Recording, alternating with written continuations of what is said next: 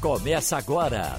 Opinião com qualidade e com gente que entende do assunto. Com Geraldo Freire, Romualdo de Souza, Wagner Gomes e jornalistas do Jornal do Comércio, deixando você bem informado. Passando a limpo. Oferecimento 3D.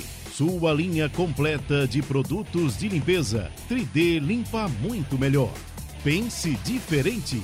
Venha fazer seu consórcio de automóveis na Sicredi Pernambucred 31 17 91 10.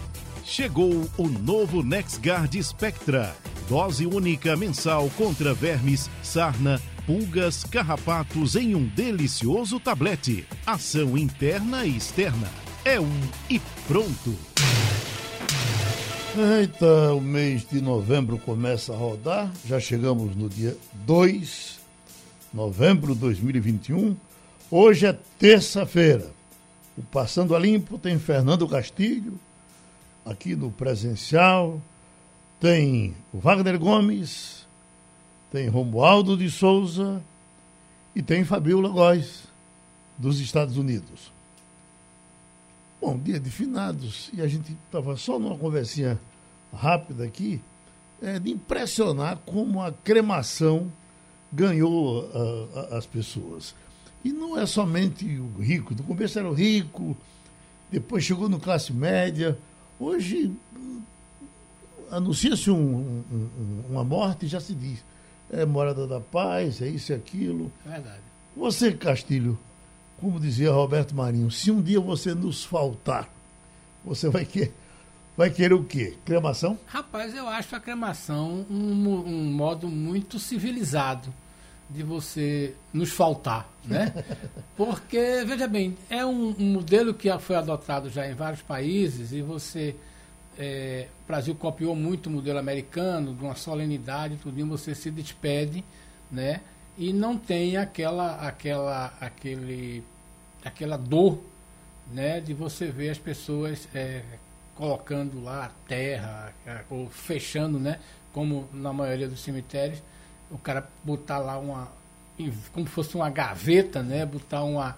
E botar um sujeito lá que está no andame, faz uma, uma gambiarra. E vai bota, botando aqueles tijolinhos. Vai botando aqueles né? tijolinhos. Então aquilo que, é um sofrimento muito grande. Eu me lembro que a, a minha primeira mulher uh, morreu e, e, as minhas filhas junto. E cada tijolinho que, que, que, que o, o camarada botava, ela fazia. Maninha. É. Eu, eu não posso me arrepiar. Fica... A partir então... dali, eu vou para os enterros dos meus amigos, mas quando chega na hora de enterrar, eu dou uma saidinha. É. Eu também faço isso. É bom aquela história. É, é, porque, na verdade, é o seguinte: você.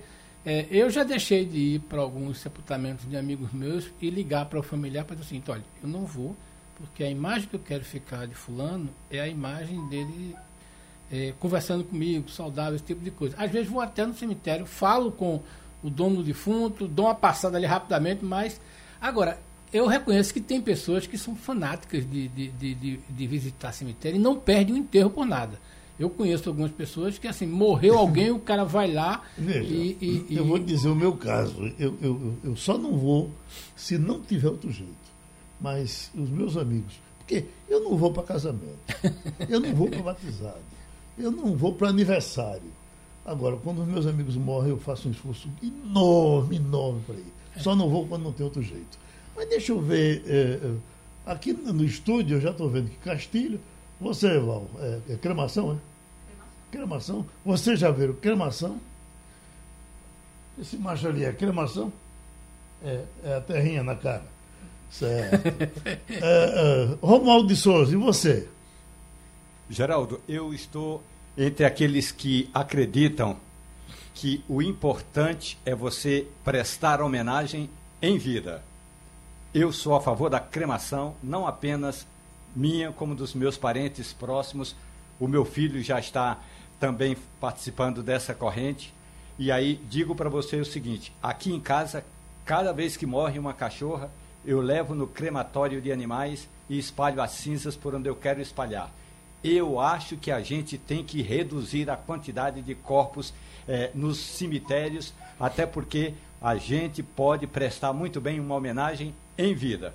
Depois disso, não, não preciso. Eu quero ser cremado, eu serei cremado. Aliás, já está paga a cremação, Geraldo. É. Pouco mais de é, o suficiente para dizer, não quero dar trabalho para ninguém. Fabiola já está na linha? Não? Então, é, Wagner. Geraldo. Wagner, cremação, Wagner? Ô, Geraldo, é, Romualdo toca num ponto importante, né? Que eu acho que é o ponto é, crucial hoje quando a gente fala a respeito de despedida dos nossos entes queridos. E falta espaço no mundo hoje para os corpos. A gente sabe muito bem desse problema que nós temos nos cemitérios no Brasil. E a cremação vem também, em parte, para resolver essa questão. Só que é o seguinte, Geraldo, é, é, eu não cheguei a esse ponto ainda de Romualdo de pensar de como será no, no meu caso, né? Eu, você sabe que no debate de ontem a gente discutiu isso, como no momento, nos últimos momentos da vida, a gente deixar tudo organizado. Eu quero deixar tudo organizado, menos essa parte. Agora, tem um outro lado também. Eu estou falando tudo isso que eu estou demonstrando claramente que eu não tenho uma, de, uma definição a respeito desse caso, né, dessa, dessa, dessa polêmica que você levanta. Eu Mas é, é, o, o que eu quero dizer é o seguinte: é que num dia como hoje quem tem um ente querido, se despediu já há algum tempo, vai ao cemitério para fazer uma homenagem. Eu não sei como é no caso da cremação.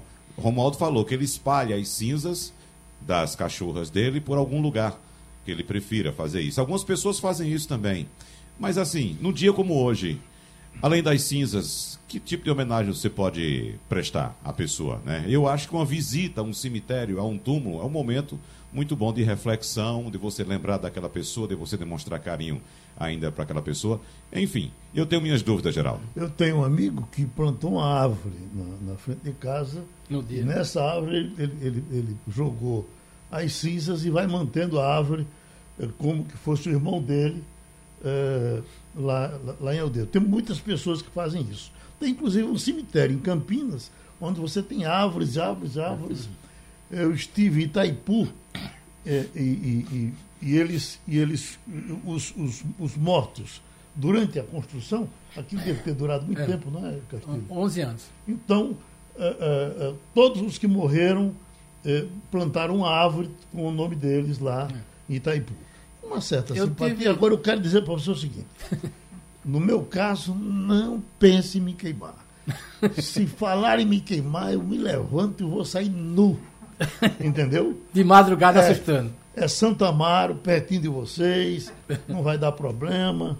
É, tem uma, um, duas histórias interessantes. Uma eu tive no, no, no Templo Shaolin, que fica na região metropolitana de São Paulo, e a gente foi visitar o templo e, como todo turista, né, a gente achou que estava visitando só o templo tudinho, aí chegou um monge e disse, por favor, silêncio, porque aqui é um cemitério. Na verdade, é o seguinte, era uma grande sala com pequenas caixinhas onde se guardavam as cinzas. Agora, eu tenho uma história de um amigo nosso que diz o seguinte, que ele conta que um, um amigo morreu e tinha o mesmo nome do irmão. E aí as pessoas foram para o sepultamento, tudinho, e ele tomou cuidado de anotar os que tiveram presentes. E aí uhum. o seguinte, ele disse, olha, mas quem morreu foi fulano. Foi, não, foi não, anotou tudo nisso. O seguinte, morreu fulano, né? Ele via na lista e disse, esse foi para o meu enterro, eu vou. Uhum. Então, cumpriu a promessa de só ir para o enterro de quem tinha ido para o dele, ainda que fosse enganado. Oi. Olhando aqui os números eh, desse crematório, aqui em Brasília não tem um crematório, então o crematório fica na cidade de Lusiânia, eh, no estado de Goiás, na divisa com o Distrito Federal. Então, dependendo, varia entre 3 mil e 5 mil reais. Então, você faz o velório do morto, entrega aquele caixão para o crematório e no dia seguinte recebe uma caixinha com as cinzas. No caso da cachorra, a última cachorra minha, que, é da raça, que era da raça pastor alemão, foi R$ 1.500 e eles me entregaram prontinha ali aquela caixinha com as cinzas eu acho que essa é uma forma ideal. Tem uma, uma planta aqui chamada de barriguda, que é uma planta do cerrado, e aí eu coloco as cinzas da cachorra ali, ou das cachorras que forem morrendo, dos gatos, e o importante é prestar homenagem e eu defendo a cremação. Agora, Castilho, lembrando Byron Sarinho, na carta de despedida que ele fez no suicídio e foi a primeira pessoa que eu vi defender ardorosamente cremação. É verdade. E, e tinha um pedacinho lá que ele, que ele mandou, deixou o recado para Valdemar Borges e parece que e Cadoca. Cadoca Era, que eram os mais próximos dele. é, é, fulano, Valdemar, é, fulano, é, talvez agora vocês se lembrem de é, é, defender um crematório para o cemitério. É, é, Ele foi eu me lembro disso. É, foi enterrada, Ele é, queria verdade, cremação. tudinho. Isso é verdade, e, e só depois é que veio um crematório, ah, por exemplo, municipal não tem um crematório público, tem, um crema- tem dois crematórios privados. É, um um na Jaboatão, não né? e outro no Morada da Paz. E o Morada da Paz agora está lançando um crematório para animais, Uhum. né, que é uma coisa que as pessoas podem achar um desperdício, mas Romualdo dá um bom depoimento. É preciso a gente entender que no mundo de hoje é, a, a convivência com os animais está se tornando uma coisa extremamente saudável para a saúde mental das pessoas e, é e a gente compreende por que, que as pessoas vão, vão, vão cuidando dos seus animais, é porque que o mercado pet está crescendo tanto. O Canyon Clube aqui é, É. é, na BR Foi pioneiro. Tem um espaço grande e, e, e tem sepultamentos de animais, de cachorro, ela é só cachorro, que você se impressiona. É. Com criança chorando, com Na- família. na- quando o Canyon- Hoje eu acho que tem gente lá visitando. É. Atenção, é uma boa mídia, né? É, veja bem, tem É, uma o- coisa inter- é, é interessante. Pessoal de televisão. É. Atenção, Ciro Bezerra. Manda filmar lá se tem gente chorando na cova de cachorro Olha, hoje. é, é, quando o Kenya Clube inaugurou aquele, aquele, aquele cemitério, a gente fez uma matéria para o Jornal do Comércio da segunda-feira, e aí a gente vê a genialidade de Ronildo Maia Leite. Sabe qual foi o título que ele botou na matéria? Hum. Aqui jaz Lulu. Então, resultado, era, era uma das coisas maravilhosas. Estamos com o infectologista Felipe Prorasca. E talvez até, doutor Prorasca, o senhor responder isso até com muita rapidez, não seja nem necessário todo mundo participar. Mas eu lhe pergunto, ah, o cemitério é um ambiente insalubre? É um ambiente reimoso? Eh, tem pessoas que não entram no cemitério se tiverem com um ferimento, acham, eh, eh, quando sair tem que lavar a roupa porque o ambiente é, é contaminado. Tem alguma coisa parecida com isso, doutor Prohasca?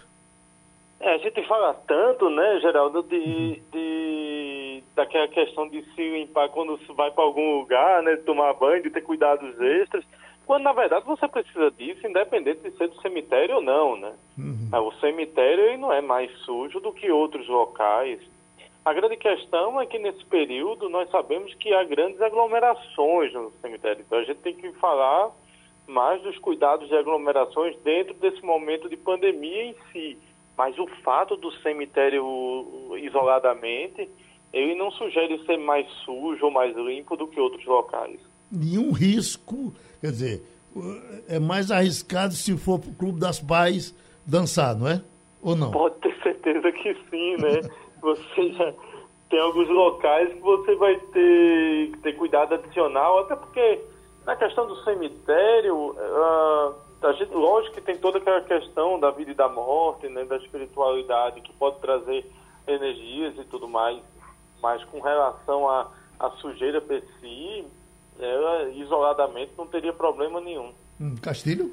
Doutor Prohaska, é, talvez das dores da, da pandemia, né, a mais dura, a mais cruel é a de você não poder é, prantear e enterrar um, um parente seu que foi vítima da Covid.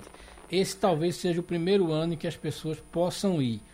Exige a necessidade de algum cuidado. É, eu me lembro que a prefeitura aqui até criou alguns procedimentos, inclusive parece que a prefeitura até separou áreas em alguns cemitérios para é, colocar os corpos de pessoas vítimas de Covid. Mas é, o que é que há de diferente entre um sepultado de Covid e um sepultado de outra doença?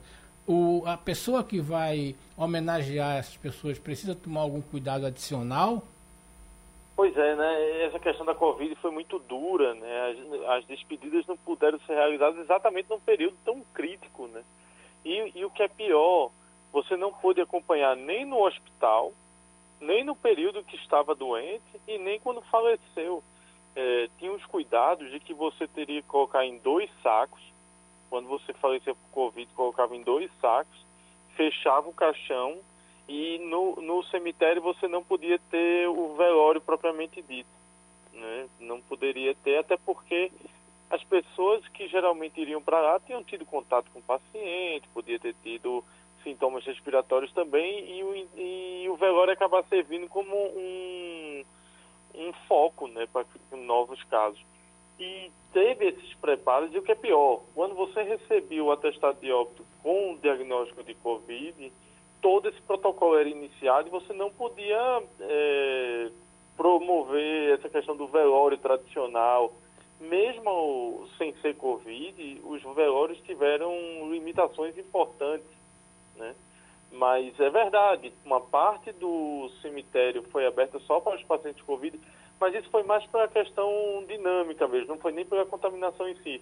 Foi pela necessidade crescente de, de jazigos, né, para poder ter disponibilidade, já que teve um período nosso que as mortes eram uma em cima da outra. Né? O Brasil chegou a ter quase 5 mil mortes por dia, Pernambuco chegou a ter muitos óbitos também por dia e não estava conseguindo dar a demanda. Chegou a faltar madeira de caixão. Uh, Romualdo de Souza? Doutor Felipe Prohasca, o senhor destaca bem essa, a importância eh, de a gente levar em conta agora que o, alguém que morreu eh, em razão da Covid-19 não, não continua infectando ou contaminando o ambiente. Eu só acho que é importante a gente destacar, e gostaria de ouvir a sua opinião, que em qualquer situação, em ambientes como o cemitério, porque tem sempre muita concentração, é importante o, o uso da máscara. Mas pelo fato de ser uma cova de alguém é, vitimado pela Covid, não quer dizer que aquela região seja uma região de alta infecção, professor. Perfeito, é isso mesmo. Na verdade, a necessidade do uso de máscara é pela aglomeração e pela necessidade que nós ainda temos de usar máscara nos ambientes, né? O fato de ter pessoas enterradas ali não traz nenhum risco de contágio para o ambiente. O fato de você estar na frente de um caixão também com alguém que faleceu de Covid também não transmite para o ambiente. Então não tem nenhum risco nesse ponto. Grande, a grande questão são as aglomerações. E não é só aglomeração lá no cemitério, né? Tem a ida para o cemitério, tem a volta, tem todo eh, essa questão do ambiente e do seu redor. Uh, Wagner? Eu tenho mais um comentário, Geraldo, do que uma pergunta mesmo. Acho que você vai até concordar. Você deve se lembrar, doutor Felipe Prorasca talvez também sim, que nossa cultura religiosa nos impôs muitos hábitos através do medo. E essa questão do cemitério, Geraldo, na minha infância mesmo, lá em Arco Verde, a gente recebeu informação que se fosse no cemitério, quando chegava no cemitério, depois de enterro de algum parente, a gente tinha que tirar o sapato do lado de fora, porque se entrasse terra do cemitério dentro de casa, ia morrer uma pessoa naquela casa. Então, a pandemia também nos trouxe alguns ensinamentos, algumas mudanças de hábitos também através do medo, impondo algumas mudanças através do medo, como por exemplo, também deixar os sapatos do lado de fora. Lá no meu condomínio, viu, doutor Felipe?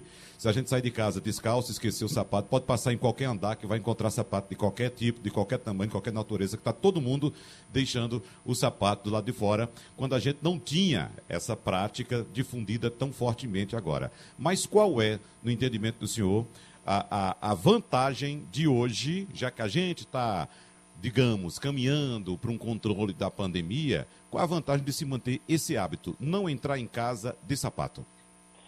Pois é, eu sou de Vitória de Santo Antão, né? Eu me lembro dessa história também de que a gente, quando chegava, tinha que deixar o sapato do lado de fora dois dias, né? Não sei por que dois dias, mas tinha que deixar do lado de fora dois dias.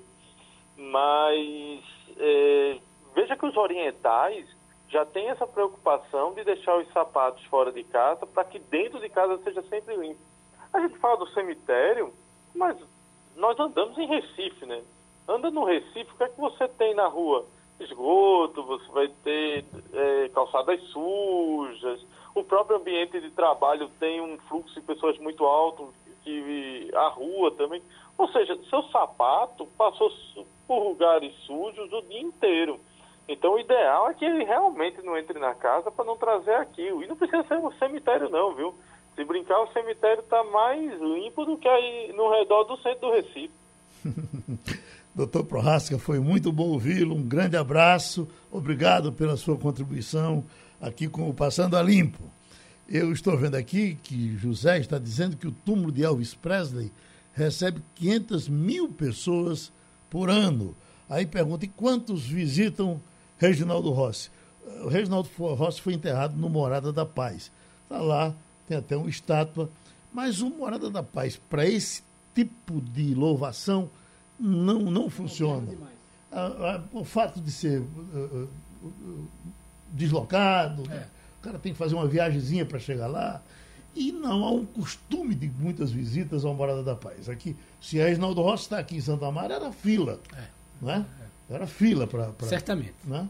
Mas, por exemplo, há pouco falaram de. de Peixoto falou de, de Garanhuns, filas para ver o túmulo de Dominguinhos. É.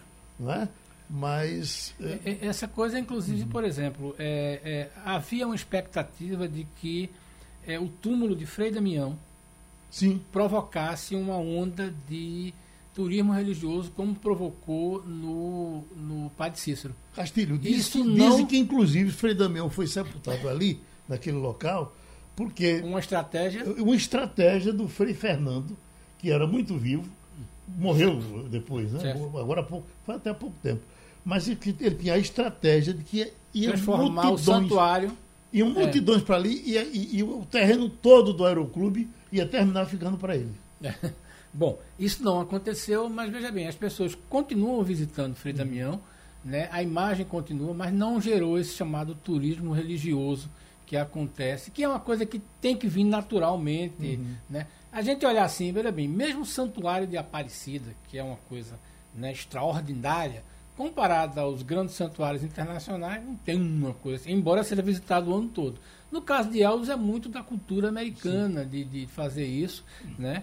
E, e, alguns outros líderes também têm essa coisa. Mas eu acho que talvez Elvis seja o melhor exemplo. Mas o Brasil, é, é realmente, a gente não tem essa tradição. Eu acho que a gente tem o fenômeno Padre Cícero, que é uma coisa que é cultural e também só existe no Crato, no Ceará. Uhum. Agora, com a gente, o advogado trabalhista Marcos Alencar. Doutor Marcos, manchete que eu tenho aqui. Gol demitirá funcionário que se recusar a fazer uh, vacina contra a Covid-19. Se recusar a se vacinar contra a Covid-19. Isso é a empresa aérea Gol. Esse aqui. Uh, uma outra manchete. Prefeitura de São Paulo demitiu uh, servidores que não se vacinaram. E esse. Governo Bolsonaro publica portaria que proíbe demissão por falta de vacina. Isso foi uma decisão tomada ontem pelo, por incrível que pareça, ministro do Trabalho Lorenzoni, possivelmente para prestar uma homenagem a, eh, a, a essas coisas de Bolsonaro com relação à vacina, porque não tem nada mais interessante que você ouvir eh, Bolsonaro dizendo que defende vacina, porque fica parecendo uma nota de três reais. Né? Então, uh, ainda ontem, o, o, o, médico, né, o ministro da Saúde, um homem de peso, numa, uma coisa bajulatória, naquele encontro, quando falou de que Bolsonaro poderia responder em aia, ele disse, e eu vou com o senhor, pegando no braço dele. Que coisa de gente sem jeito. Bom, mas eu pergunto, uh, essa decisão agora, que se choca com essas outras decisões, quem é que vai vencer nesse processo? Bom dia, Geraldo. Bom dia, Bom dia a todos. É, veja, a, tudo que você falou tem mais um ato aí da Justiça do Trabalho, né? Dizendo que não se pode entrar em nenhum recinto da Justiça do Trabalho se não apresentar a comprovação da vacina. E isso aí, Geraldo, o que a gente percebe é o seguinte, é uma queda de braço, tá? essa portaria 620 para 21, porque o que o Onyx Lorizone traz e o que o governo, na pessoa do presidente da República, defende é o seguinte, ele diz que não é contra a vacinação, mas ele diz que o ato de se vacinar não pode ser compulsório, é uma opção. E que essa opção, quando for exercida, ela não pode sofrer nenhuma restrição. É isso que o Bolsonaro defende. O detalhe é que tanto o presidente da República quanto o ministro Onyx Lorizone, com essa portaria 620, Eles esqueceram de uma decisão do Supremo Tribunal Federal é, que já decidiu tá, pela constitucionalidade da Lei 13.979-20, que diz o seguinte, que a vacinação não é forçada, não pode, ninguém pode ser obrigado a se vacinar, porém, quem não se vacinar estará exposto, né, estará é, podendo ser penalizado. E que isso aí será decidido por cada município, por cada estado, né, e é assim que a Justiça do Trabalho vem fazendo, esse exemplo da Gol que você deu também vem acontecendo. Essa decisão do Supremo, na ADI, né, ADI 6586 e 6587, é de repercussão geral. Então não se pode uma portaria do ministro do Trabalho hierarquicamente está acima dessa, dessa lei que eu acabei de citar, 13.979, e nem da interpretação do Supremo Tribunal Federal. Para completar, o Ministério do Trabalho, ele tem competência para, entre aspas, fiscalizar a segurança e a saúde no ambiente de trabalho, e não para criar lei. Tá? Uhum. E isso aí, essa fiscalização, ela tem que cumprir com os princípios do interesse coletivo acima do interesse individual. Todo mundo sabe que na hora que uma pessoa não se vacina, ela está indo no caminho a favor da pandemia e não contra a pandemia. E a vacinação tanto funciona que os índices aí estão a cada dia, com a graça de Deus, né, despencando né, assustadoramente é, para o nosso bem. Então, assim, é, essa portaria ela está em vigor, mas provavelmente será considerada inconstitucional. Romualdo de Souza. Marcos Alencar, muito bom dia para o senhor. É evidente que Onix Lorenzoni é, não que ele saiba, mas ele foi informado de que a portaria dele seria derruba, derrubada no primeiro ato do Poder Judiciário. E quando eu digo não é que ele saiba, é porque ele não se preocupa com isso. O ato de baixar essa portaria é apenas é apenas um jeito de provocar o Judiciário. É aquela briga ou aquela guerrinha que continua existindo, embora não tão intensa como fazia o presidente da República vai ser derrubado e daqui a pouco o presidente e seus eh, seguidores vão dizer que ele, o Poder Executivo, bem que tentou, mas o Judiciário não deixou. O, o documento assinado pelo ministro do, do Emprego, eh, do Trabalho e Previdência Social diz o seguinte: esse documento tem um único objetivo, preservar o, o direito à liberdade, às garantias ao trabalho e ao acesso ao trabalho de milhões e milhões de brasileiros. Quando a gente sabe que a questão de ter ou não ter acesso, nesse caso aí é uma opção. Se a empresa, se o empregador disser, e vou citar um exemplo pragmático, numa faculdade, onde eu trabalho, a faculdade diz: os educadores, todos eles têm de estar vacinados. E pronto. O educador que não se vacinou, paciência, levou a carteira de trabalho no RH e foi procurar trabalho em outro lugar. Marcos Alencar.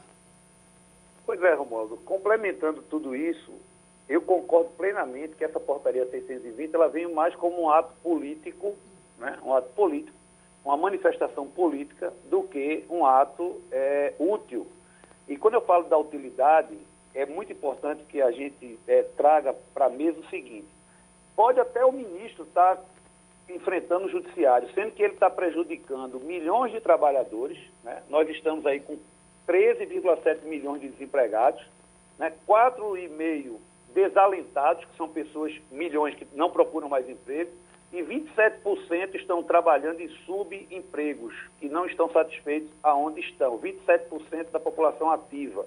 Então, na hora que o ministro faz isso, ele cria uma instabilidade, uma insegurança no ambiente de trabalho, prejudicando quem? As empresas e os trabalhadores, que é o polo mais fraco. Então, isso é, eu vejo meio como um tiro no pé, porque o judiciário está na dele, entendeu? O magistrado vai tomar a posição dele está tudo certo. Agora imagine o empregador que essa semana demitiu alguém por justa causa, confiante em todas essas decisões que acabamos de falar, confiante no Supremo Tribunal Federal, confiante na Constituição Federal e amanhã vai ser acionado pelo seu empregado que foi demitido baseado nessa portaria 620. Então, assim, essa insegurança ela está presente e ela é a matéria de hoje. Aqui, Fernando Castilho já está convencido. Você também, Wagner? É só mais uma coisinha, Geraldo, para o doutor Marcos comentar. Como ele já disse, o Ministério do Trabalho não tem competência para legislar e criar obrigações sobre esse tema da vacinação. Mas eu estou lembrando também, doutor Marcos, que tem outro ponto muito importante nessa portaria. Claro, importante para reforçar exatamente quem é contra a portaria pelos argumentos que o senhor já expôs. Por exemplo, ela busca conceituar como discriminatória a exigência da vacinação, mas lembramos que a vacinação trata-se de saúde coletiva, pública e a portaria tenta proteger a individualidade de quem não quer se vacinar.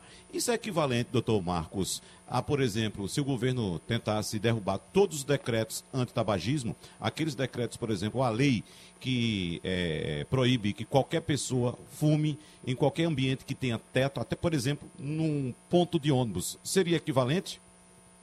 Wagner, seria equivalente. E eu vou mais longe no exemplo, né? para ser mais, mais assim, contundente.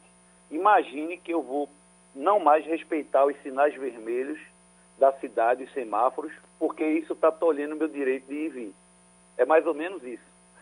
Então a interpretação, ela tem que ser com bom senso, tem que ser doutrinária. É por isso que a gente tem que estudar o direito. Né? Não é uma receita de bolo.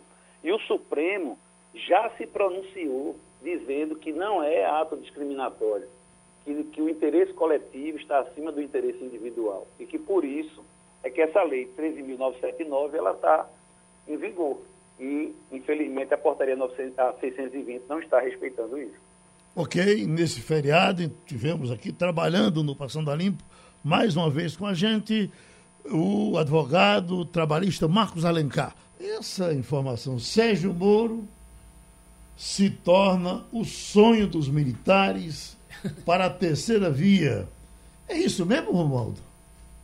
Eu não sei os militares, mas há uma busca incessante na política brasileira por uma via que não seja essa eh, bandalheira que tomou conta do país ultimamente com esses atos eh, jurídicos imperfeitos, politicamente incorretos e economicamente eh, que levam o país ao fracasso, nem aquela extrema esquerda eh, que levou o Brasil a, ao que foi eh, do mensalão ao petrolão sem nenhuma cerimônia. Eu não sei se Sérgio Moro seria essa alternativa, mas, como os nomes estão sendo postos, Sérgio Moro chega ao Podemos justamente para fazer com que o país tenha uma alternativa que não seja essa dualidade entre um lado e outro lado. Mas também temos outros nomes que querem ser essa terceira via. Vamos ver com que forças esse grupo do Podemos vai lançar Sérgio Moro, além das forças que já tem aí, aliás, com um grupo de imprensa muito bem organizado e alguns perfis na internet bombando o nome de Sérgio Moro. Mas a gente sabe que só isso não basta. Oi, Castilho. Eu só queria complementar essa informação de Bolsonaro. É, veja bem, a questão é: Bolsonaro vai fazer aliança com quem para é, chegar a ser uma terceira via, né? Você falando que... de Bolsonaro Sérgio Moro, né? Desculpe, desculpe, perdão. Sérgio Moro. É, Bolsonaro também vai precisar fazer isso, mas veja bem, é, Sérgio Moro vai fazer aliança com quem para é, uhum. ser, ser uma terceira via, né? quem do Centrão vai apoiar Sérgio Moro? Né? Quem da esquerda vai apoiar Sérgio Moro? Veja bem, lembrando que tanto no Centrão como na esquerda do PT tem pessoas a qual Sérgio Moro é, certamente é, condenou.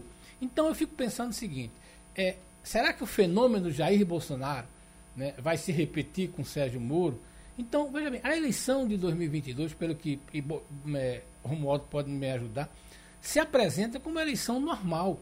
Nós não vamos ter o fenômeno que aconteceu na questão da, da, da facada. A questão ética vai, vai para o chinelo. Veja né? bem, né? essa questão vai ser muito normal e outra coisa. Os grandes grupos de parlamentares estão se estruturando para isso.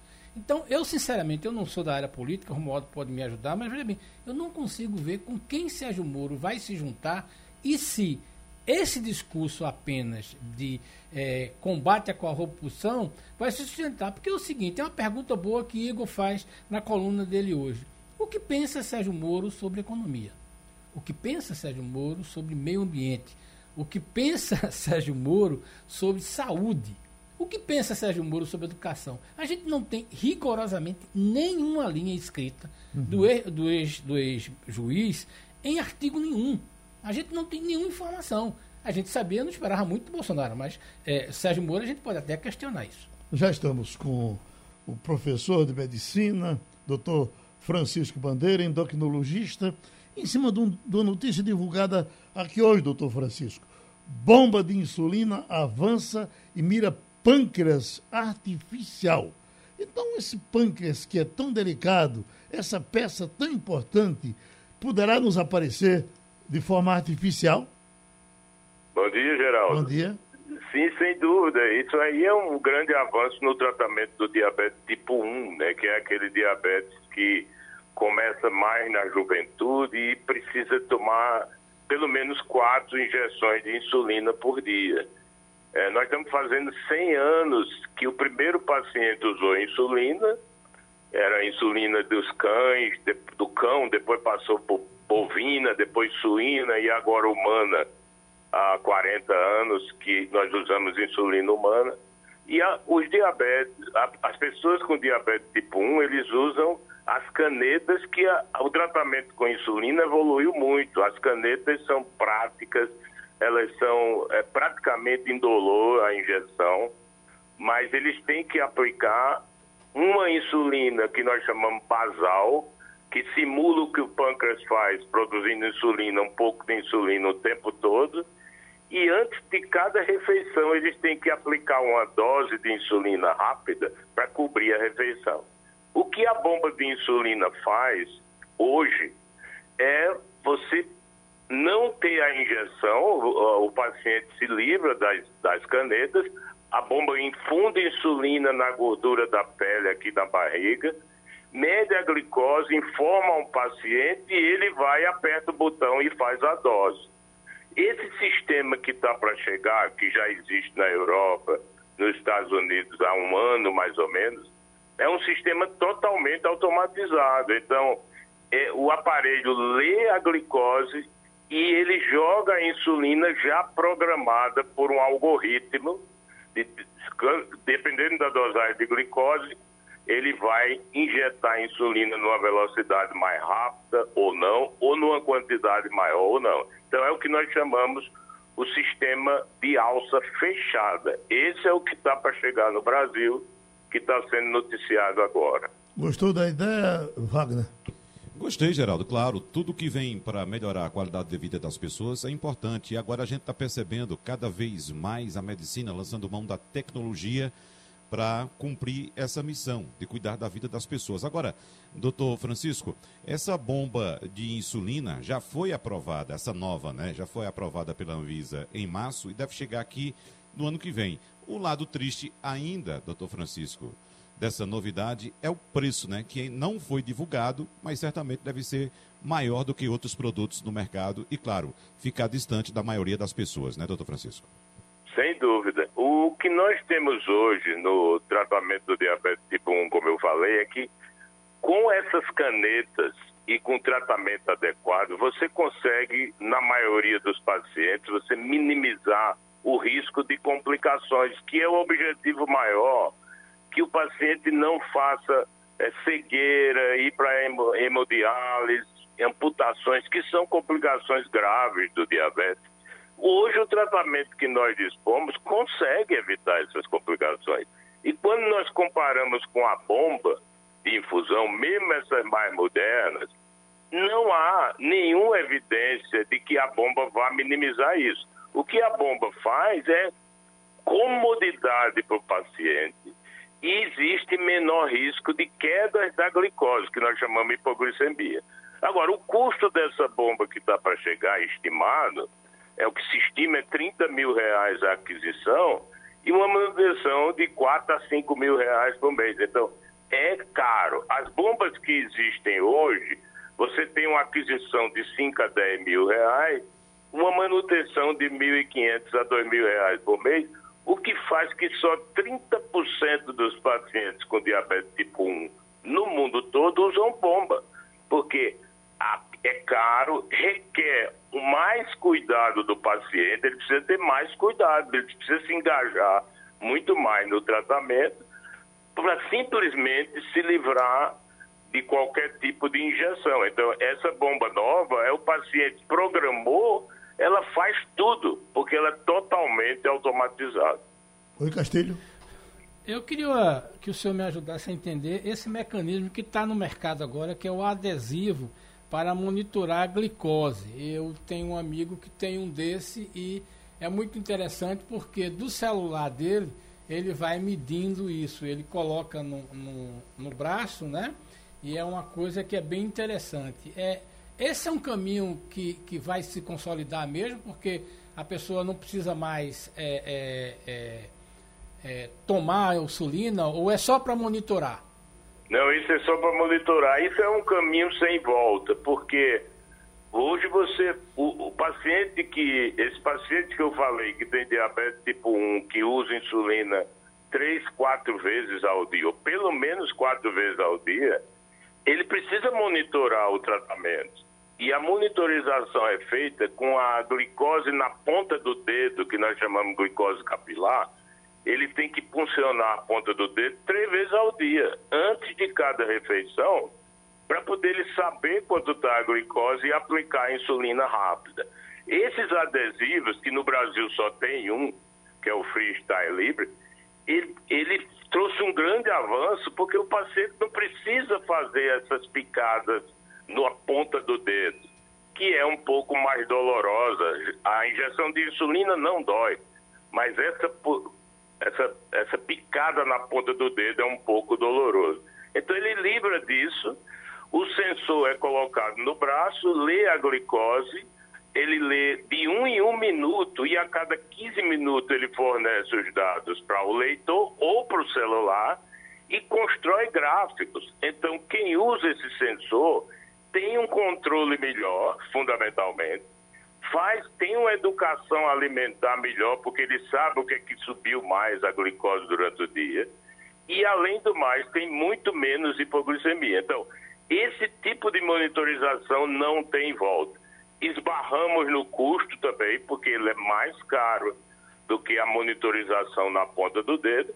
E essas bombas já têm esse sistema que fornece o resultado para o celular, para o paciente, e também informa quanto de insulina a bomba está infundindo. Pronto, nosso agradecimento outra vez ao doutor Francisco Bandeira, mais uma contribuição importante aqui com o Passando a Limpo. Romualdo, já estamos com Fabiola Góes, as suas ordens, ela está também na capital, ela está em Washington. Fabiola Góes, bom dia para você analisando o documento que o governo brasileiro apresentou ou levou para apresentar. Ontem teve a apresentação do ministro do Meio Ambiente, mas em outras sessões, em outros momentos, o Brasil vai detalhar esse documento, eh, que, embora não trate especificamente da quantidade, fala de metas, possíveis metas, é, porque o plano de metas apresentado ainda é um plano de metas incompleto, quando foi lido ontem pelo ministro Joaquim Leite. E conversando por telefone, Fabiola, com o presidente da, uh, o presidente da Comissão de Direitos Humanos da Câmara, o deputado Carlos Veras, que é o pernambucano que está em, em Glasgow, a, a gente percebe que há uma falta de sintonia entre o momento que o país enfrenta, que é a, a, o aumento do desmatamento, o aumento das queimadas e da grilagem de terra e os, as propostas que o governo está apresentando uh, lá no, na COP26. Eu pergunto para você, eh, Fabiola, o que, que pode acontecer, o que, que a gente pode esperar dessa, desse projeto do Brasil? Ô, Romualdo, eu só queria somar a, a sua observação e também falar com Fabiola, porque o que eu fico pensando, Fabiola, é que é, é, não tem aquele filho de Bolsonaro que disse que o pai faz ha, ha, ha, ha. Eu acho que depois que eles conversam essas coisas, eles se juntam e vamos rir, ha, ha, ha, ha. Esse pessoal está nada interessado com o meio ambiente. Pois não, fico você à vontade. Bom dia a todos, bom dia Geraldo, Romualdo, Wagner, Castilho. É, é isso mesmo, é vira piada, né? Porque o presidente que estava reunido em outro evento no G20 no final de semana na Itália, resolveu ficar na Itália e não foi para a reunião da COP26, mandou um representante, o ministro do Meio Ambiente, que assumiu há pouco tempo, né? e os analistas dizem que ele não está tão inteirado assim no assunto e que não teria tanta autoridade assim para falar. O fato é que o Brasil né, apresentou, fez aí umas pedaladas, fiz, é, é, pedaladas climáticas que estamos chamando, de redução de emissão de carbono. E agora tem um detalhe também nessa história, né? Eles anunciaram metas, né, vão reduzir o desmatamento até 2028, e a maioria dos países, mais de 100 países, disseram que era em 2030 que ia reduzir, que é para, né, eles vão reduzir, então o Brasil estaria, vamos dizer, aí, dois anos na frente, não sei como é que eles vão conseguir prometer isso, né? Porque eles não explicaram como é que eles vão conseguir atingir esses objetivos. E o que me deixou surpresa foi o John Kerry, que é o enviado especial do clima, né, do governo americano. Ele soltou um Twitter elogiando o Brasil, elogiando a nossa disposição de reduzir o desmatamento, de neutralidade de carbono em 2050. Então, eu achei até estranho isso, como uma, uma aproximação, vamos dizer assim, dos Estados Unidos com o Brasil, interessados em que realmente o governo brasileiro é, combata o desmatamento ilegal né, e que invista em, mais ainda em energia limpa. O Brasil tem né, hidrelétricas a maior parte né, da, do nosso consumo é de hidrelétrica, mas que invista contra o desmatamento para evitar a emissão de gás carbônico, mais ainda, na atmosfera. Uhum. Então, o, o, o John Kerry, ele, ele deu esse sinal, ele avançou nessa relação com o Brasil. Luiz Castilho. Fabiola, é, eu acho, eu estava lendo algum noticiário e parece claro que tanto o John Kerry como a, a primeira-ministra da Alemanha, Angela Merkel, entendem que Bolsonaro é uma coisa que em algum momento vai passar, que o Brasil é mais importante. Então eu estava vendo algumas atitudes, tanto do Kerry como da Merkel, dizendo o seguinte: olha, a gente não pode isolar o Brasil, a gente não pode deixar o Brasil é, é, sem ter uma interação, porque ele é importante demais para o clima, para a climatologia global. É preciso que a gente tenha. Então, eu estava lendo ontem algumas análises dizendo o seguinte: olha, Kelly mandou um recado para dizer o seguinte: olha, a gente não pode deixar você sozinho, a gente não vai deixar o Brasil, né? É, não é uma questão de governo, é que o país não pode ter deixado. Mas eu tenho uma curiosidade para saber de você o seguinte: como é que a imprensa americana trata, primeiro, a questão do Biden, né? Na questão da COP26, se ela trata isso com respeito, que é para valer, e se em algum momento houve alguma notícia dessa posição brasileira, já que o Bolsonaro não foi, quem foi foi um representante indígena. Isso teve repercussão na imprensa americana, esses dois assuntos? Sim, tem repercussão sim na imprensa americana, né? A ausência do presidente Bolsonaro, a promessa do Brasil, né, com esse novo, com esse ministro dizendo que vai reduzir o desmatamento. O Biden aqui tem sido muito criticado principalmente porque ele não conseguiu aprovar um pacote para trilionário para combater as mudanças climáticas. Ele chegou lá muito confiante, viu, Castilho, dizendo que vai conseguir aprovar esse pacote no Congresso, mas não é garantido. Né? Tem um senador, John Mente, da Virgínia, que ele está dizendo que mesmo assim, com essa nova proposta de redução, que era 3,5 trilhões de dólares, agora é 1 trilhão, 1 trilhão e 700 milhões, é, bilhões, ele ele está dizendo que não vai aprovar, né, que não vai votar a favor. Então, o Biden ele está prometendo tudo isso, mundos e fundos, né, e, mas ele não tem uma garantia. Então, a imprensa americana também está criticando o Biden em relação a isso. Agora, o Biden teve uma postura bem diferente né, do presidente Trump, e o Biden pediu desculpas, inclusive, ao mundo por, por, porque os Estados Unidos saíram do Acordo de Paris em 2017. Né? O Trump fez essa proeza. E o, os Estados Unidos voltaram ao Acordo de Paris agora, em 2020, quando ele assumiu, e querem ser o grande protagonista e puxar os outros países. Né? O Biden está dizendo que, que esses investimentos que vão ser apresentados são 12 bilhões de dólares que 12 países vão investir nos países menos desenvolvidos que não conseguem ter uma, uma política de meio ambiente mais adequada para combater essas mudanças climáticas. Então, tem muito dinheiro aí. Fora isso, tem mais 7 bilhões de empresas privadas que se comprometeram também a ajudar esses países e, e empresas que queiram transformar, né, te deixar de consumir combustíveis fósseis para energia limpa. Então, tem um investimento muito grande. O Biden foi criticado, mas a imprensa americana também está é, tá falando muito sobre isso. Né? Na verdade, o mundo inteiro está de olho nessa COP26, que é para que os países reforcem né, as suas medidas mesmo, o seu compromisso que eles fizeram no Acordo de Paris de 2015. Ô, Fabiola, eu vi uma imagem de internet, não vi isso em fotografia de jornais, nem vi na televisão, mas uma imagem da internet, alguém dando um flash dizendo que estava em Boston e mostrando uma, uma rua cheia de barracas, assim, com, com as pessoas dentro de, de, de forma absolutamente desconfortável, que chega a ficar parecendo a, a, a Rua do Imperador aqui no, uh, uh, nos finais de ano. Eu digo, puxa vida, será que por conta uh, do, do, da, das pessoas que entram aí e estão sem condições, sem ter onde morar? É isso, isso, isso é verdade? Isso é verdade mesmo. Esse seu colega em Boston, essa pessoa que publicou esse vídeo, isso é muito real, não só em Boston, mas em outras cidades também aqui nos Estados Unidos, inclusive na capital Washington. Eu estou aqui olhando para uma área aqui perto do meu prédio, que é essa minha área aqui na Virginia Avenue, que é uma das avenidas que ligam até a Constitution Avenue, que passa né, né no, no National Mall, Casa Branca. Então, tem gente morando na rua, aqui está fazendo um frio nesse momento de 11 graus, ele estava chovendo agora há pouco.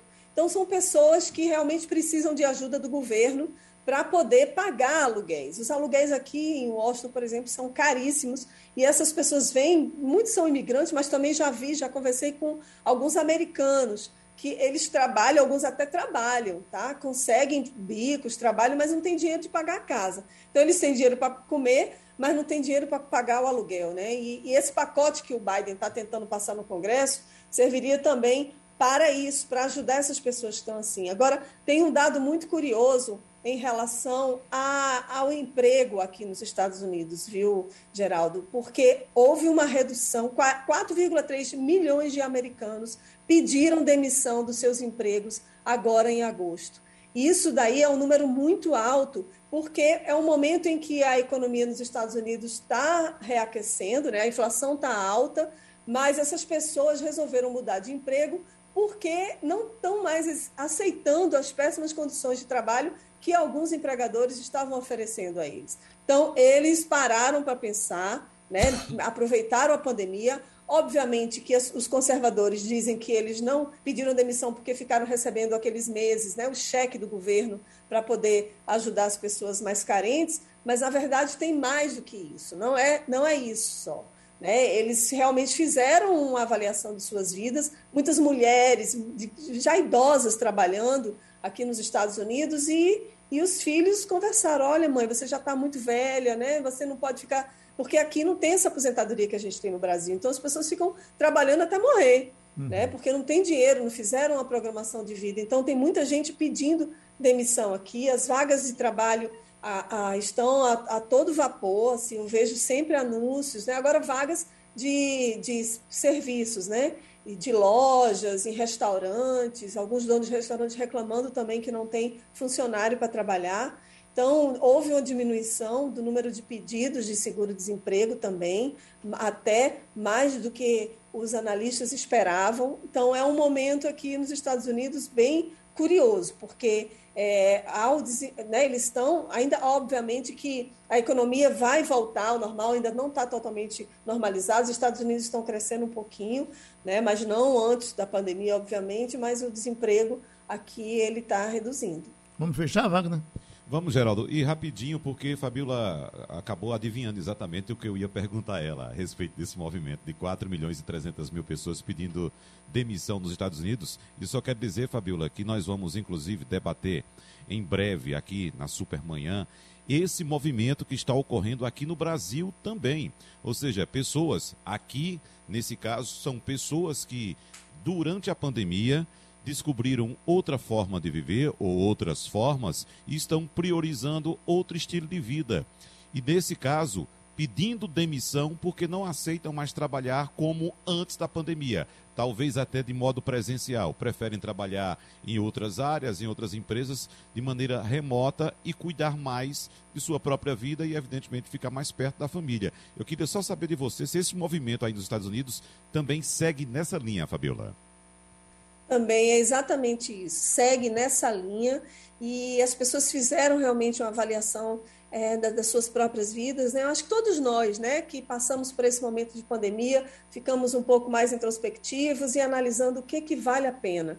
Será que vale a pena ter uma vida é, muito corrida, com muito trabalho, ganhar muito dinheiro para pagar alguns luxos? Será que não vale mais a pena você cuidar da sua família, da sua vida, conviver com seus parentes, né, amigos e ganhar menos e viver uma vida mais modesta? Então é isso mesmo que você falou. E aqui tem um outro agravante, né? Porque aqui tem a história de que o, algumas empresas estão exigindo comprovante de vacinação dos americanos. Então, 5% dos não imunizados deixaram o trabalho aqui nos Estados Unidos porque não aceitam se vacinar. Além de tudo, tem as pessoas que negam, né, tomar a vacina aqui e aí preferem também perder o emprego do que se vacinar.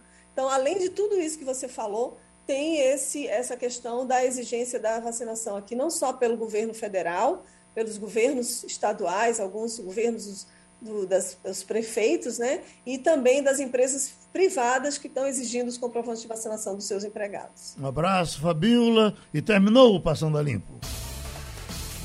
Você ouviu opinião com qualidade e com gente que entende do assunto. Passando a Limpo.